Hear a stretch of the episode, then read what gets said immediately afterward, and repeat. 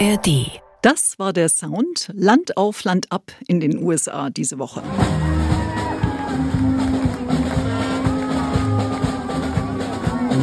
Popstars and Stripes, wie hier live von einer Hobby-Percussion-Truppe auf einem Wagen in der Parade in Lewis in Delaware, der ersten Stadt im ersten Staat, wie sie sich immer selber nennen, oder mit Feuerwerk und Gratiskonzert mit Belinda Carlisle und Boys to Men auf der Mall in Washington.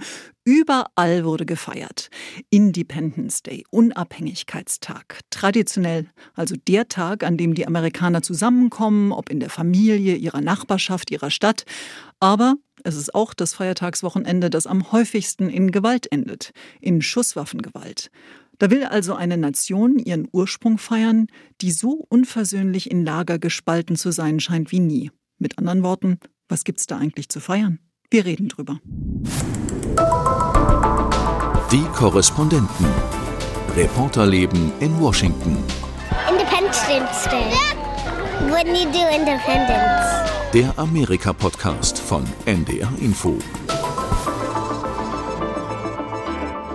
Hallo und herzlich willkommen. Ich bin Julia Kastein, darf mal wieder Arne Bartram vertreten, der wiederum in, an der Westküste jemanden vertritt. Wie dem auch sei. Simon ist uns erhalten, ja, Simon ist uns erhalten geblieben und äh, Katrin Brandt war auch schon zu hören. Nina Barth ist auch dabei heute. Ich grüße euch alle. Hallo. Hallo. Hallo. Ja, wir reden über Independence Day, den 4. Juli. Und Nina, du bist dazu nach Virginia gefahren, eine gute Stunde außerhalb der Hauptstadt nach Leesburg. Warum denn ausgerechnet Leesburg? Also Leesburg ist eine Kleinstadt ähm, nordwestlich von Washington, etwa 50.000 Einwohner. Und es ist interessant, ähm, es ist keine Demokratenhochburg, es ist keine Republikanerhochburg, sondern es ist so 50-50 in Leesburg.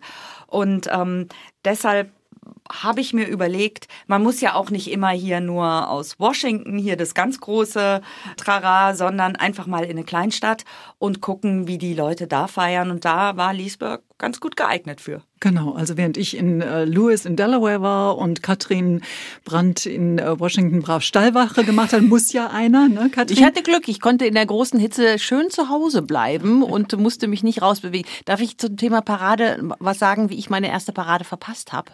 Als ich, als ich nämlich als, doch, das, Nina, das hat doch was mit deiner Reise zu tun. Ach. Als ich nämlich ähm, das erste Mal an einem 4. Juli in den USA war als Touristin, dachten wir so um die Mittagszeit, jetzt gucken wir uns mal die Parade an und die ahnt, was kommt.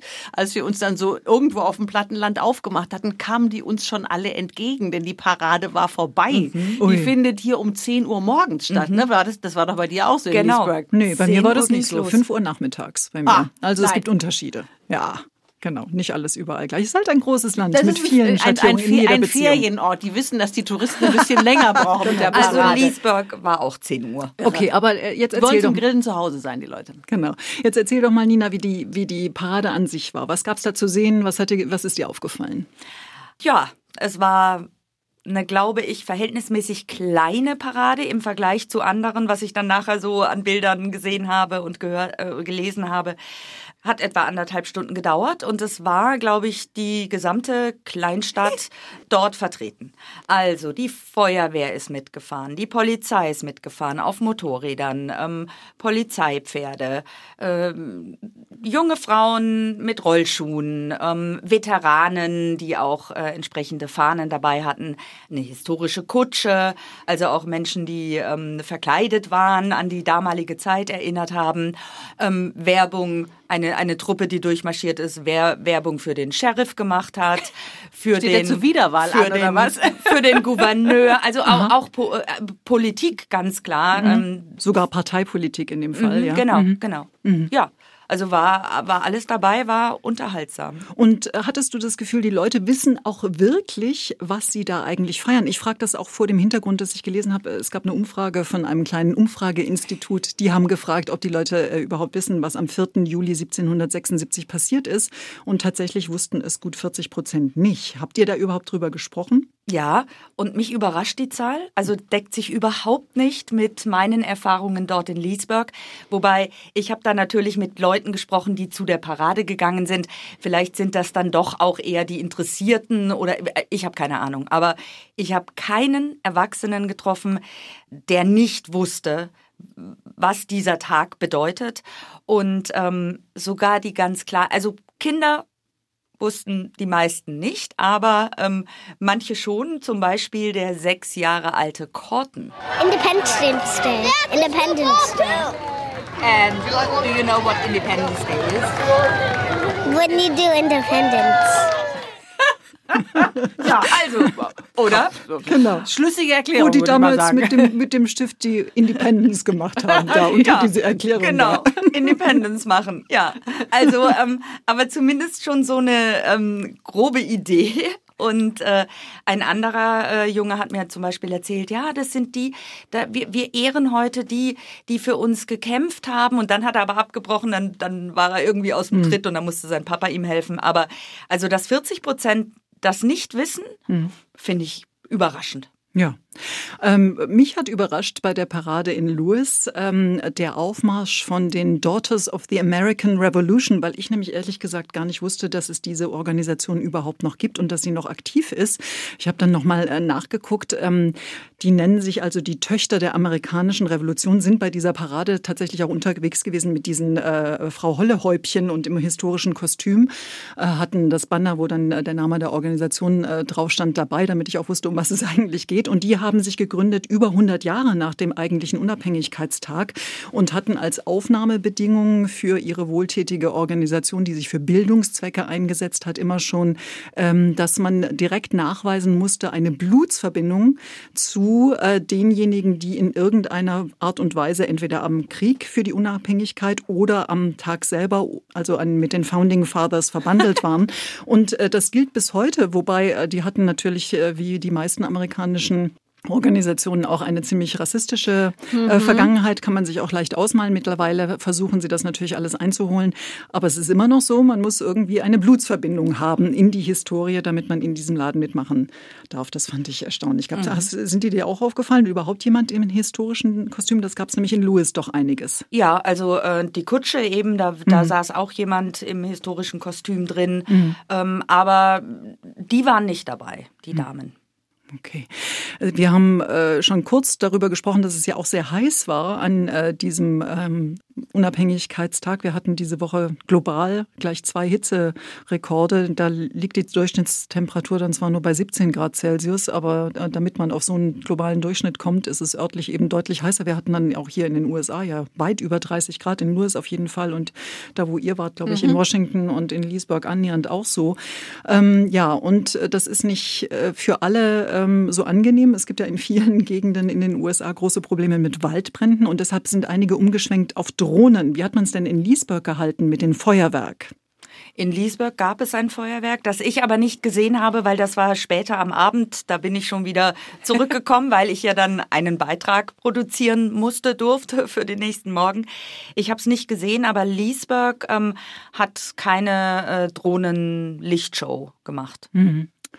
Die Drohnenlichtshow ist aber schon ein Trend, oder? Du hast dich so ein bisschen damit beschäftigt, Katrin, diese Woche? Ja, also man konnte es eigentlich schon immer mal wieder sehen bei, bei anderen äh, Arten von, von, in Anführungsstrichen, Feuerwerken. Man kann natürlich äh, mit Drohnen äh, sehr hübsch Bilder an, die, an, den, an den Nachthimmel malen, was man sonst mit Feuerwerken nicht so ganz so präzise hinkriegt.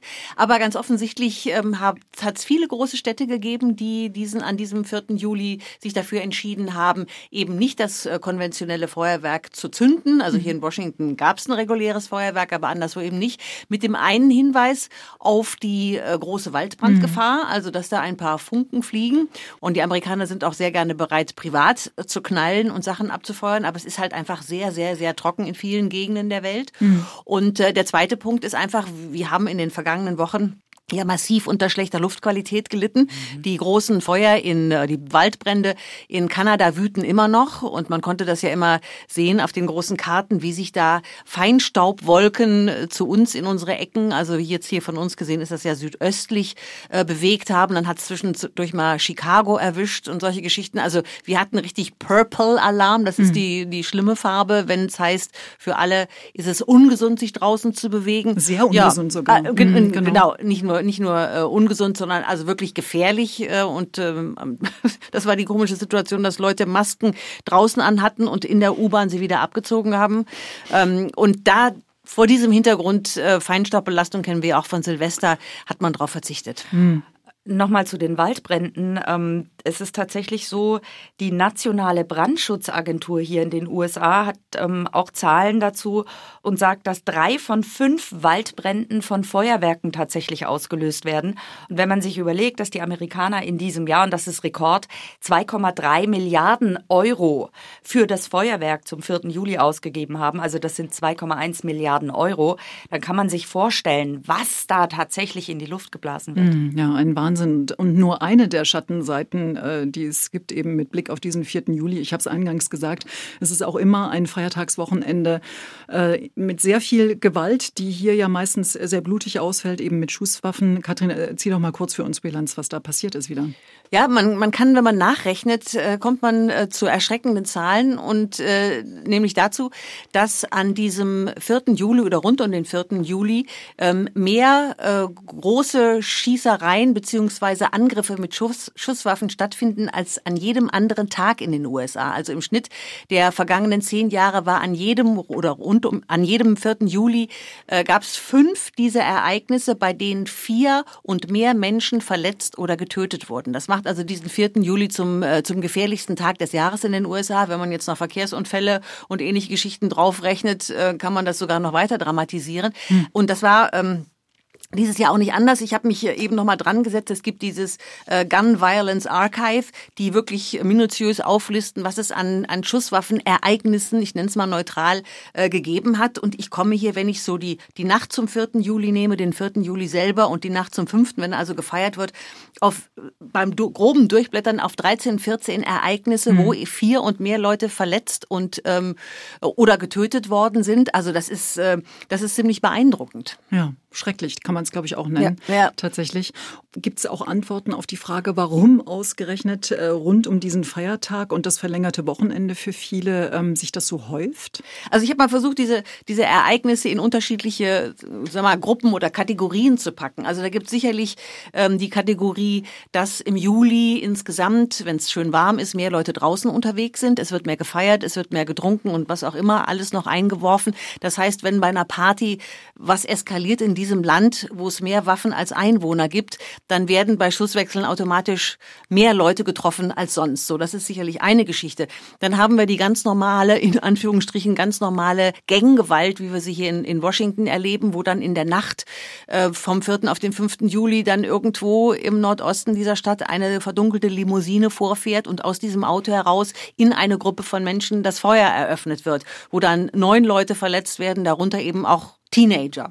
Und dann gibt's eben diese spezielle Kategorie, dass an diesem 4. Juli Leute genau an diesem Tag meinen, sie müssten sich mit schusssicheren Westen ausstatten, sie müssten ihre äh, halbautomatischen äh, Waffen einpacken und dann einfach anfangen, wahllos auf Leute zu schießen. Und dabei sind eben äh, in, in Philadelphia mehrere Menschen getötet worden, fünf waren das. Voriges Jahr war es in, in einem Vorort von Chicago, sind sieben Menschen gestorben und Dutzende verletzt worden, die bis heute an den Folgen kämpfen. Also das sind so diese drei Arten von Ereignissen, die diesen Tag speziell besonders gefährlich machen in den mhm. USA. Mhm, aber es, es ist natürlich nicht außergewöhnlich, dass es äh, viele äh, sogenannte Mass-Shootings gibt in den USA. Ich glaube, 2023 ist auf dem besten Weg, äh, wieder ein Rekordjahr ja. zu werden in der Beziehung.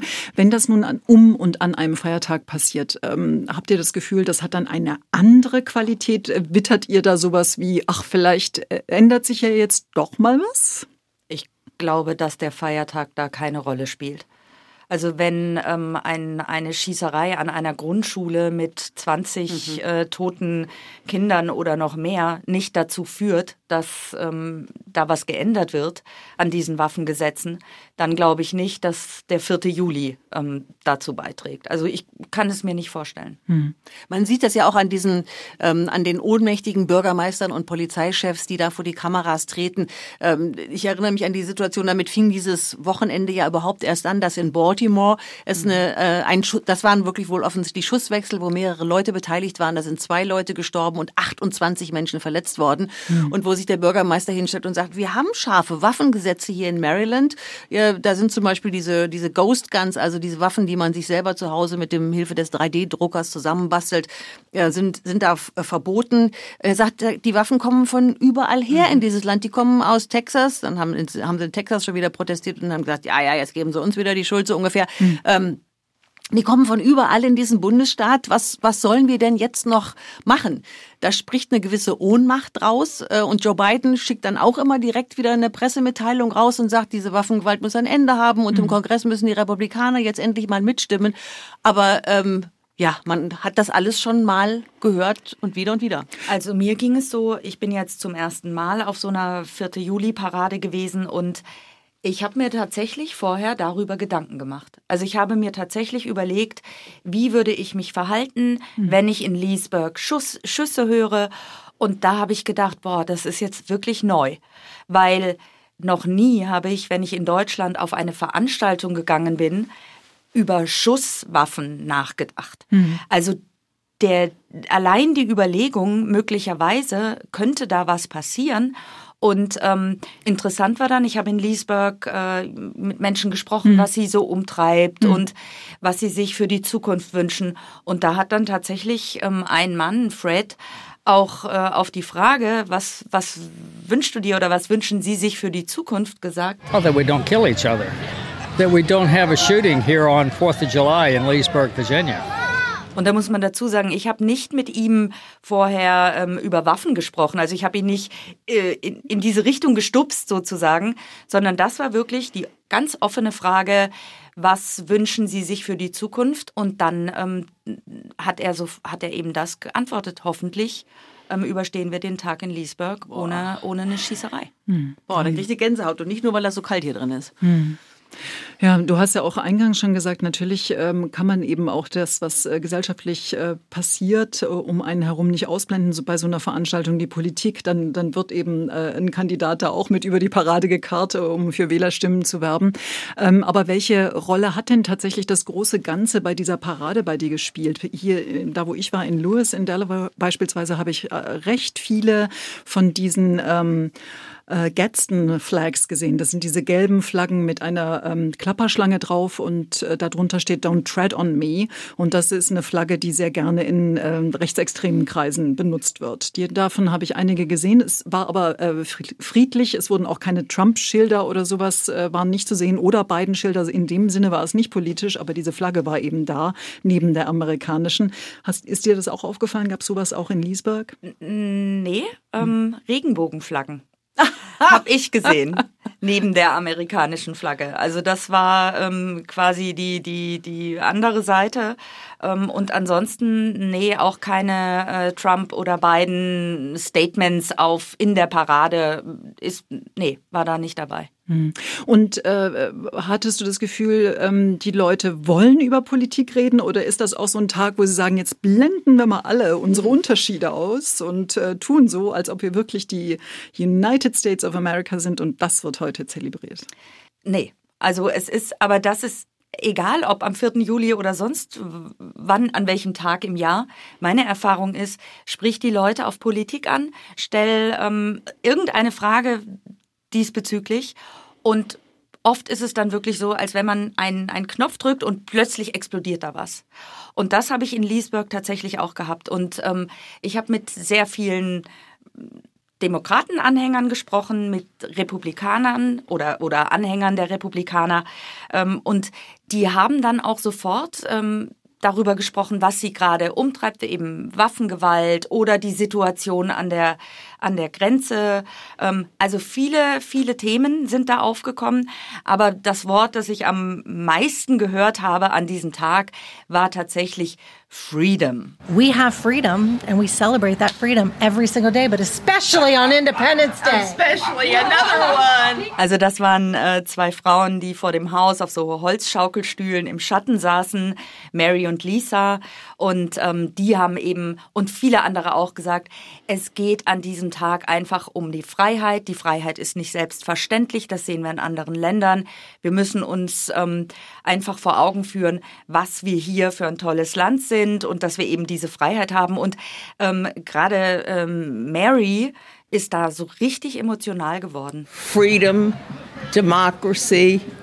It's moving for it's moving for me. Und dann hat sie eben erzählt, ihre Vorfahren kommen aus Deutschland und aus Irland. Und wenn sie darüber nachdenkt, was die für einen schweren Weg hatten, für eine schwere Reise, ähm, dass sie so dankbar ist, dass sie jetzt eben hier leben kann. Also es ist tatsächlich auch ein emotionaler Tag für viele. Mhm. Und eine, eine Gute Reporterin, die Frau, würde ich mal ja, auf sagen. jeden Fall. Ja, super. Und, und eben auch einer, an dem die Ideale für die Leute noch äh, irgendwie spürbar sind oder sie ihren Glauben daran jedenfalls noch nicht aufgegeben haben, offenbar. Ja? Was ja, was ja leicht möglich wäre. Ne? Also man kann ja schon hinterfragen, wie weit ist es denn her mit der Freiheit tatsächlich Naja, in und, den und, USA? und, und jeder ähm, definiert den Begriff Freiheit anders. Ich sage Mhm. das deswegen, und jetzt muss ich jetzt doch noch die Überleitung zu dem Thema machen, was ich jetzt gerade bearbeitet habe. Es gibt ja diese ähm, Organisation, die gerade erst drei Jahre alt ist, Moms for Liberty, Mütter für die Freiheit, die sich in der Pandemie gegründet hat als Protest gegen Maskenpflicht. Ähm, die stammt eigentlich aus dem Bundesstaat Florida.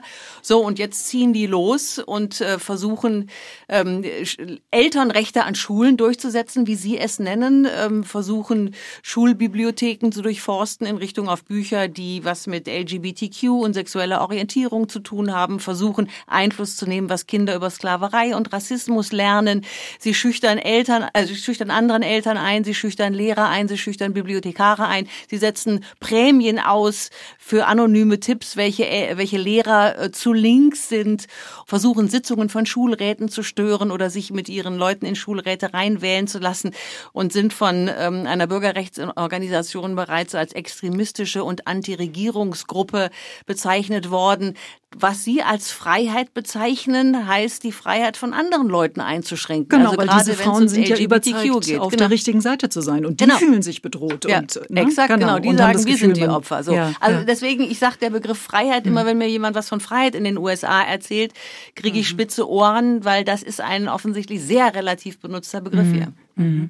Mir geht es auch mit dem Begriff Stolz äh, so und Mhm. äh, auch dazu gibt es natürlich zum 4. Juli immer wieder Umfragen von Gallup beispielsweise, wie äh, stolz die Amerikaner denn noch sind auf ihr Land und da sind sie jetzt seit zwei Jahren ungefähr bei knapp 40 Prozent, die noch sehr stolz drauf sind. Da hatten wir vor 20 Jahren vor allen Dingen nach dem 11. September, als ja wirklich nochmal so eine patriotische Welle durchs Land gegangen sind, ganz andere Zahlen, da lagen die weit über 60 Prozent. Also da sieht man schon, wie sehr die Amerikaner oder doch eben eine Mehrheit mittlerweile mit ihrem Land so ein Stück weit hadert. Welche, ganz kurz zum Schluss, weil wir nämlich zum Ende kommen, ähm, was denkt ihr, wie viel Einigkeit kann denn so ein Ritual wie die Paraden und die Feuerwerke und so weiter stiften? Nina. Also in Leesburg war es tatsächlich, ähm, weil wenn wir davon ausgehen, dass es etwa Hälfte Hälfte ist, also die schon sehr gespalten sind, ähm, dann ist das wirklich, glaube ich, ein besonderer Tag, weil da alle zusammenkommen. Und das hat mir zum Beispiel Kate auch genauso gesagt. I think it's the one time of the year that I think everybody tries to come together as one. And we may tomorrow not be that way, but today I think everybody tries. Und Bill hat gesagt, But I think the 4th of July gives us a chance to step back, take a deep breath, and think about how we can get through all these issues and problems together. Also der 4. Juli als Gelegenheit, durchzuatmen, runterzukommen, darüber nachzudenken, wie man gemeinsam die Probleme lösen kann. Also ich finde es sehr viel, für meinen Geschmack als Deutsche, ähm, finde ich, ist sehr viel Fahnenschwenken und sehr viel Sym Sym Symbolik und sehr viel Zugleistern auch mit dabei. Aber ich finde es auf der anderen Seite auch schön, also wenn wir jemals mit dem 3. Oktober in diese Richtung, auch nur annähernd so ein patriotisches Gefühl entwickeln könnten, wie ähm, als Deutsche, wie an diesem 4. Juli, wäre ich schon ganz froh. Und was mich immer ein bisschen neidisch macht, an diesem 4. Juli gibt es ja auch immer diese Einbürgerungszeremonien, zum Beispiel am Wohnsitz von George Washington in, hier unten in Mount Vernon, nicht weit weg von, von Washington entfernt, wenn ich sehe, mit welchem, mit welchem Herzblut da also Leute ähm, äh, ihre Treue zu, zu, zu den USA ähm, aussprechen und mit Musik und äh, Chingla Rasa Bum und sowas. Das, das hätte ich auch gerne in Deutschland, muss ich wirklich sagen. Sowas finde ich schön. Ich bin ähm, skeptisch, aber äh, lass mich da durchaus auch einfangen. Okay. Also ein bisschen innehalten, vielleicht zusammenkommen, mhm. aber Chingda Rassabum darf auch ein bisschen sein. Ja. Vielen Dank. Nina Barth, Katrin Brandt und äh, Simon Jansen, der für uns das alles technisch unter Kontrolle behält. Ich bin Julia Kastein. Danke fürs Zuhören. Und äh, wenn ihr Lust habt auf andere Podcasts aus den anderen Auslandsstudios, könnt ihr finden, wo ihr alle Podcasts findet oder bei ndr.de slash die Korrespondenten. Bis zum nächsten Mal. Tschüss. Die Korrespondenten. Reporterleben in Washington. Der Amerika-Podcast von NDR Info.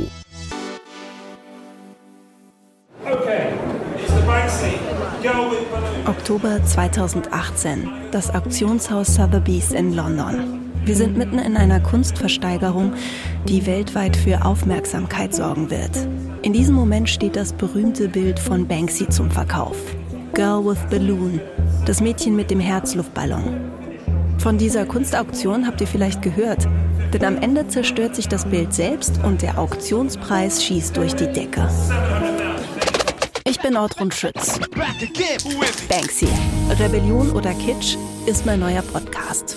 Darin geht es um Banksy, diesen mysteriösen Street Art Künstler, dessen Graffitis zur teuersten Gegenwartskunst zählen und der zu den 100 einflussreichsten Menschen der Welt gerechnet wird. Eigentlich wissen wir recht wenig über Banksy. Das will ich mit meinem Podcast ändern. Ich will herausfinden, wer dieser geheimnisvolle Banksy ist und was er wirklich will. Die ganze Geschichte von Banksy könnt ihr jetzt in meinem Podcast hören. Am 7. Juli geht's los.